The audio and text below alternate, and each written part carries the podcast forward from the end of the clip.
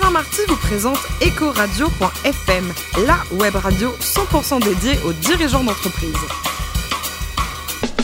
Bonjour à toutes et à tous, bienvenue à bord d'EcoRadio.fm, la radio à 100% dédiée aux dirigeants d'entreprise. Retrouvez-nous sur les réseaux sociaux, réagissez sur Twitter, sur notre compte Ecoradio-FM. À mes côtés, pour co-animer cette émission, Corinne Calandini, la formidable Corinne, directrice de la gestion privée d'AXA France, et l'excellent Pascal Legros, le président de Bureaunomique. Bonjour à tous les deux. Bonjour Alain. Bonjour Alain. Mobilier de bureau, bien sûr. Je rappelle qu'on va accueillir un invité qui est juste exceptionnel cette semaine, Jacques Masson, qui est le patron de la Fédération nationale des gîtes de France. Bonjour Jacques.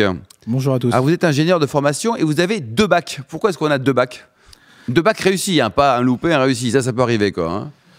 Effectivement, quand on est très motivé, qu'on veut euh, aller dans les écoles qu'on veut, euh, qu'on souhaite, euh, et puis qu'on n'a pas tout à fait le niveau, et eh ben, on est persévérant. Vous vouliez être pilote de chasse, c'est ça? Exactement. Le premier bac, c'était un bac quoi? Un bac C à l'époque, et ça a changé l'année suivante en S SPEMAT. C'était pile l'année du changement, donc, mais au final, c'est le même. Bon, pas de regret de pas être pilote de chasse? Devenu pilote de chasse en tout cas? Si, des regrets quand même. Non, parce qu'en fait, pour mes 30 ans, ma femme m'a offert un vol en Fuga Magister, donc euh, je ah, sais ce que c'était. Et, quand je vois les copains maintenant qui sont pilotes et comment ils triment pour être pilote, je suis très bien chez Gilles de France. Bon, ça va. Donc en 2001, vous allez, vous allez rejoindre Bouygues. Vous dites dans l'organisation des systèmes d'information, c'est ça à l'époque? Exactement, oui. C'est une petite équipe de 5 personnes qui est appelée par les présidents des filiales pour euh, les aider à identifier les problèmes un peu d'organisation et euh, de système d'information, parce que c'est souvent assez lié en fait. En 2005, vous êtes toujours dans le groupe hein, chez TF1 Publicité, et là vous allez côtoyer des docteurs en mathématiques appliquées. C'est comment un docteur en mathématiques appliquées? C'est taiseux. ils sont souriants, ils ont la banane un peu quand même ou... Ah oui, oui, ce, sont, ce sont des personnes qui au contraire sont euh, extrêmement riches et travailler avec eux, c'est fabuleux parce qu'ils font des connexions euh, dans leur tête que le commun des mortels ne fait pas. Donc en fait, c'est assez, assez, fabuleux de travailler avec eux, c'est extrêmement créatif hein, et euh, il faut les suivre. Vous connaissez le docteur en maths, Pascal et Corinne Non, je ne connais pas, mais ça doit être intéressant. Quoi que si. Moi j'en connais une, c'est ma mère, mais c'est autre chose. Alors, depuis 2009, en 2009, vous étiez au sein du groupe du Louvre et là, l'objectif c'était de créer de la valeur, Jacques. Exactement, oui, ça a été mon, premier poste pour des fonds d'investissement avec cette, volonté de, réorganiser euh, et de trouver des, leviers, euh, soit d'optimisation, soit des leviers euh, d'innovation, que ce soit dans les outils ou dans, la professionnalisation des équipes pour créer de la valeur, pour permettre aux fonds d'investissement après de, revendre plus vite. Ah ben oui, vous savez ce que c'est Pascal, les fonds d'investissement, non? J'ai connu ça quelques années, oui. 2011, Jacques, vous allez rejoindre euh, le groupe Vacances Direct qui, après fusion, allait devenir Vacalliance Group. Qu'est-ce qui s'est passé? Alors, euh, je rejoins Vacances Direct, petite PME euh, bretonne, donc je retourne dans mes terres natales. Et elle est où, votre Bretagne? Alors moi, ma Bretagne, elle est encore plus, plus à, l'ouest, euh, dans le Finistère. Euh, ah, c'est joli. Hein. De nombreuses années, oui. Et, et, où il y a aussi du rugby. On ne le sait pas assez en Bretagne, mais euh, c'est ah, aussi une terre de rugby. Il n'y a pas que Vannes, hein, de l'autre côté, là, sur la gauche. Il n'y a, pas que, y a pas que Vannes, effectivement. Il y a tout un vivier derrière la terre bretonne. Les, les, Bretons ont la tête solide. C'est du granit. Et, voilà, on, on, tient, on tient le choc. Alors, Vac Alliance, donc c'était quoi exactement? Vac Alliance, en fait, c'est le leader européen du, camping. donc, avec une cinquantaine de campings et quasiment 22 000 mobilhomes euh, répartis sur 300 destinations en, Europe. Euh, voilà, ça s'est créé en fusionnant avec euh, Village Chanteur, qui était une société dans, le sud de la France. Et c'était un beau mariage, un mariage réussi entre une entreprise très familiale et une société tenue, tenue par un fonds d'investissement. La valorisation des campings, il paraît que c'est du délire, quoi. Ça se laisse combien un camping? Ah, euh, ça se négocie euh, de façon euh, à, la main, on va dire. non, c'est, Comment ça à la main Il n'y a pas de liquide dans le camping, ça serait quand même. Non, ça serait. Ah bon ça serait. Non, non, non, tout, est clair et transparent, bien, sûr. Dans ces Donc, la va vacance directe, 30 millions d'euros de chiffre d'affaires pour une valeur de combien? Si c'est officiel, bien sûr. Oui, oui. Enfin, puis maintenant, il y a un peu prescription. Donc voilà, il y avait, c'était 30 millions d'euros de chiffre d'affaires, une valorisation à 60 millions. Pas mal, quoi. Euh, et voilà, et quatre ans après, on, après la, fusion avec Village Chanteur, le rachat du numéro 2 anglais euh, et pas mal de travail d'optimisation, on arrive à un groupe qui faisait 150 millions d'euros de chiffre d'affaires et, euh, et avec une valorisation aux alentours de 400 millions. Pas mal, vous, Pascal, connaissez bien ces chiffres, quoi. 150 ça dépend de la rentabilité, mais c'est, en tout cas, c'est une très très belle valorisation. Ah, bah, 400 millions, c'est sur un multiple d'EBITDA, donc c'était très rentable. Ça vous inspire le camping, Corinne, éventuellement un jour Non? Tous les étés. Tous les étés, bien sûr. Bah, on voit au Cap d'Agde, ah bah Alors, depuis 2017, donc depuis récemment, donc c'est la Fédération nationale des gîtes de France qui a été créée en 1962. Comment ça marche? Qui sont les actionnaires, les propriétaires? Expliquez-nous, Jacques. Alors c'est ça qui est fabuleux, c'est un des, leaders du tourisme en France, euh, Gîte de France, puisque c'est euh, aujourd'hui euh, une des associations de propriétaires de, gîtes.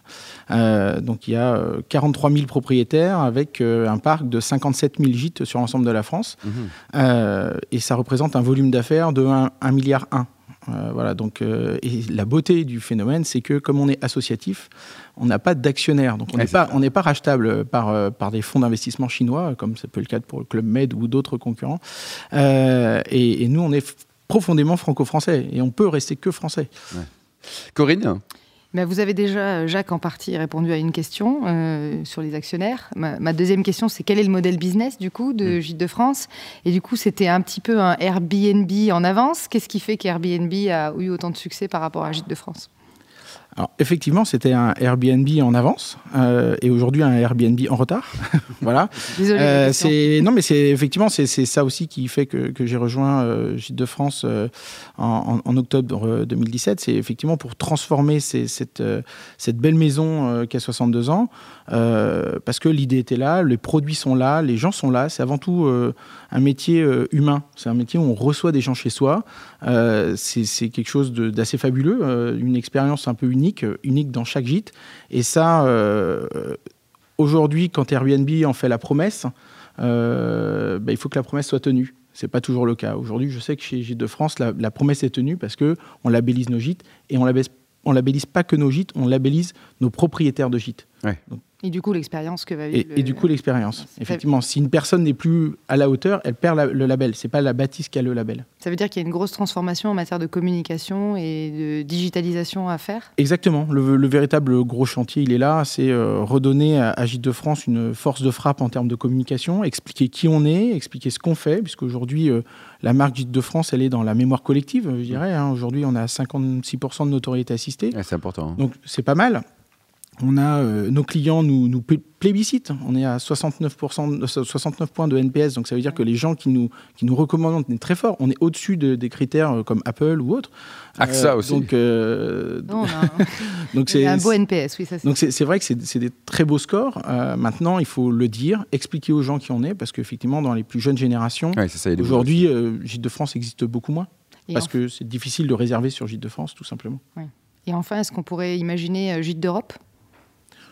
Pourquoi pas euh, Pourquoi pas Ça, existe dans notre pays euh, Bonne question. Il y, a des modèles euh, assez similaires qui existent en, Italie, au Portugal, au Québec aussi. donc c'est. Il n'y a pas de fédération d'échange de. Il n'y a, pas de fédération internationale. On, a fait des tentatives. On a même fait dernièrement une tentative en Chine. maintenant, voilà, il faut qu'on solidifie mieux notre modèle, qu'on ait un produit plus clair, plus simple, et à partir de, ce moment-là, on pourra plus facilement l'exploiter. directement. Pascal Legros, vous aimez les gîtes? Vous fréquentez les gîtes souvent ou pas? Alors, pas spécialement souvent, mais je trouve la marque en tout cas euh, effectivement extrêmement intéressante. Et la première question qui me vient, c'est quelles sont finalement les grandes étapes euh, en termes de, stratégie et d'évolution euh, de la marque Gîte de France? Alors, les, premières, les prochaines étapes sont vraiment ces jours-ci, puisque on va, lors d'une assemblée générale et lors d'une grosse réunion de travail avec l'ensemble des 94 présidents et euh, des 94 euh, directeurs du réseau, on va euh, refaire tout un des, chantiers, 10 ateliers stratégiques qu'on mmh. va travailler pendant quasiment 4 mois jusqu'au congrès de, juin, où on proposera l'ensemble de la stratégie bâtie par tous, puisque comme c'est un, réseau et une association, il est important qu'on soit vraiment dans le coworking et que tout le monde puisse adhérer à ce projet de transformation. On ne change pas une belle dame comme ça. Ah, il faut arriver à se mettre d'accord aussi. Hein. C'est du boulot aussi, Pascal. Euh, donc on saura ce que c'est un peu plus tard finalement. effectivement, là je vous laisse un petit peu euh, sur votre fin, mais c'est suspense Pascal Legros. Vous savez ce que c'est dans le matériel de bureau, du suspense aussi quand même. Je, reviendrai en juin pour vous expliquer le, comment ça aura marché. Avec plaisir. En, quoi alors le, gîte de France finalement épouse euh, les aspirations de certains Français ou, en, vacances? Est-ce que ça correspond à certaines catégories de Français, d'âge, socio-professionnel, ou est-ce que c'est très mélangé? Je dirais que la, clientèle Gîte de France est assez classiquement une famille, euh, on va dire plus de 35 ans, euh, qui a tendance plutôt à vieillir d'ailleurs. Mais euh, je pense que l'aspiration à venir en vacances en, gîte, même si aujourd'hui c'est 36% des Français hein, qui partent en ah, vacances, soit en gîte, soit en chambre d'hôte, il y a une véritable aspiration sociétale. C'est-à-dire qu'il y a un mouvement de fond. On est passé d'une société du, du nous où on construisait tout au, au niveau de, de, la collectivité dans les années 60. On est passé plus à une, à une, à une société du jeu avec la société de consommation. Et on est en train d'évoluer vers une société, avec un mauvais jeu de mots, mais l'articulation du genou, où on, on essaye de se, de se, retrouver sur du, nœud et du, du jeu et du nous, vous suivez Pascal, vous suivez toujours. Hein, et, et, ça, bonne réponse. Et, ça concrètement, euh, cette évolution sociétale fait qu'il y a eu l'émergence de, de, sociétés comme Uber, euh, comme, euh, euh, comme Airbnb aussi, tout simplement. Et donc, c'est cette relation qui se crée entre le client et, et, et, le membre du réseau, ceux qui proposent les produits, en fait, Gîte de France, on est au cœur de ça. Donc maintenant, il faut qu'on l'exprime, il faut qu'on le mette en avant, il faut qu'on le mette en forme pour que... Et vous êtes là pour ça on ben voilà, exactement, qu'on se retrouve avec, en, en, adéquation avec ce qui se passe aujourd'hui. Pascal? Et donc, est-ce que justement vous apportez de différenciants par rapport à cette concurrence euh, touristique? Vous citiez le Club Med, vous citiez les aventures. Enfin, il y, a des, euh, il y a des organismes qui proposent de l'aventure, on, on, le sait bien. Il y, a, il y, a, finalement des thématiques assez fortes qui sont présentées. Et, et en quoi Gîte de France va ancrer son positionnement? Ben, Aujourd'hui, Gîte de France, il faut avoir en tête que c'est, euh, comme je disais tout à l'heure, 43 000 propriétaires de gîtes. Euh, c'est autant de mini-offices du tourisme que vous avez un petit peu partout en France. Ce sont des gens qui connaissent leur terroir, qui connaissent les bonnes activités. Si vous faire une balade en âne avec vos, vos enfants, euh, eh ben on sait avec euh, qui il faut aller. Si on ah, sait, je vois bien là-dessus, euh, Pascal. Si, si on vous faut, faut, aller goûter euh, le, le, fromage de la coopérative d'à côté, ben on sait lequel conseiller. Euh, le bon petit vin qui est à côté, on saura le conseiller. Donc aujourd'hui, on n'est pas seulement un hébergeur, on est avant tout des facilitateurs pour découvrir les territoires. Et aujourd'hui, je pense que sous la marque Gîte de France, il n'y a aucune autre euh, entreprise euh, ou service même d'État hein, l'authenticité qui, qui, qui, peut proposer le vrai, quoi. Des, des, vraies vacances, effectivement authentiques, dans l'ensemble des territoires, avec cette connaissance aussi approfondie des territoires. Jacques Masson, côté personnel, vous êtes champion de France euh, d'athlétisme. En quelle discipline alors? Il y a très longtemps, mais euh, oui, en bon, 4 fois 100 mètres. 4 fois 100 mètres, quoi. Et vous avez joué au rugby combien de temps? Oh, j'ai joué au rugby euh, bien, euh, allez, entre 25 26 ans. Ouais, avec les gros derrière? Mmh. Plutôt derrière, plutôt derrière. C'est pour ça que je faisais du 4 x 100. voilà, je... On évite, on évite quoi. Et alors vous avez investi il y a 8 ans dans un restaurant en région parisienne? Exactement, oui, parce que c'est, mais ça, ça, rejoint un peu l'histoire de, des Gîtes de France. C'est, avant tout l'amour du partage de, euh, de, de, la bonne bouffe, des bons vins, euh, voilà, se, se, faire plaisir euh, comme ça en partageant à, à plusieurs autour d'une bonne table. Ça fait partie des choses moi qui m'animent. Et, et puis voilà, puis il faut le dire que je suis très mauvais cuisinier, donc en fait c'était plus facile pour moi d'investir dans un restaurant. Vous nous rappelez le, le nom et l'adresse du restaurant? C'est Aubergine et compagnie, ouais. tout un programme ouais. qui est euh, à Montrouge. Euh, voilà. Faut pas se tromper. Et enfin, pour terminer, vous avez quatre chiens. Alors, quelles sont les races et quels sont les prénoms surtout? Ah, C'est une information capitale pour Ecoradio.fm. oui. Alors, euh. Donc, le, le, premier, le plus gros, c'est un Leonberg qui s'appelle Yota. Vous savez ce que c'est, un Leonberg? C'est pas un caniche. Non, hein, mais je connais vos chiens. Oui. Voilà, mais donc un Leonberg, le, le, mien fait 67 kilos. Voilà, c'est plus, plus, lourd, Pascal. C'est plutôt un très gros nounours. donc, quand il est assis à côté de ma petite dernière, il est plus grand qu'elle. Hein, voilà. C'est super gentil en plus. Et oui, oui, c'est adorable. Le deuxième? Et Une Kenza, une, euh, une Terre-Neuve. Euh, Pareil, petit modèle quoi. C'est un, un, petit modèle, euh, c'est une grosse mémère, voilà, ouais. un peu âgée qu'on a, qu'on a pris euh, dans des programmes plus de, de doyens de la SPA, puisque c'est ah, sympa. En tout cas, c'est quelque chose que j'encourage, euh, voilà, de, de, de, prendre en main ces, ces, chiens qui sont un petit peu vieux et qui, ont, et qui peuvent apporter beaucoup aux familles. Mmh. Et, et, voilà, et après les deux autres sont plutôt des modèles réduits, donc quand je me balade avec les autres, souvent je dis que j'amène les casse-croûtes de mes gros chiens en balade.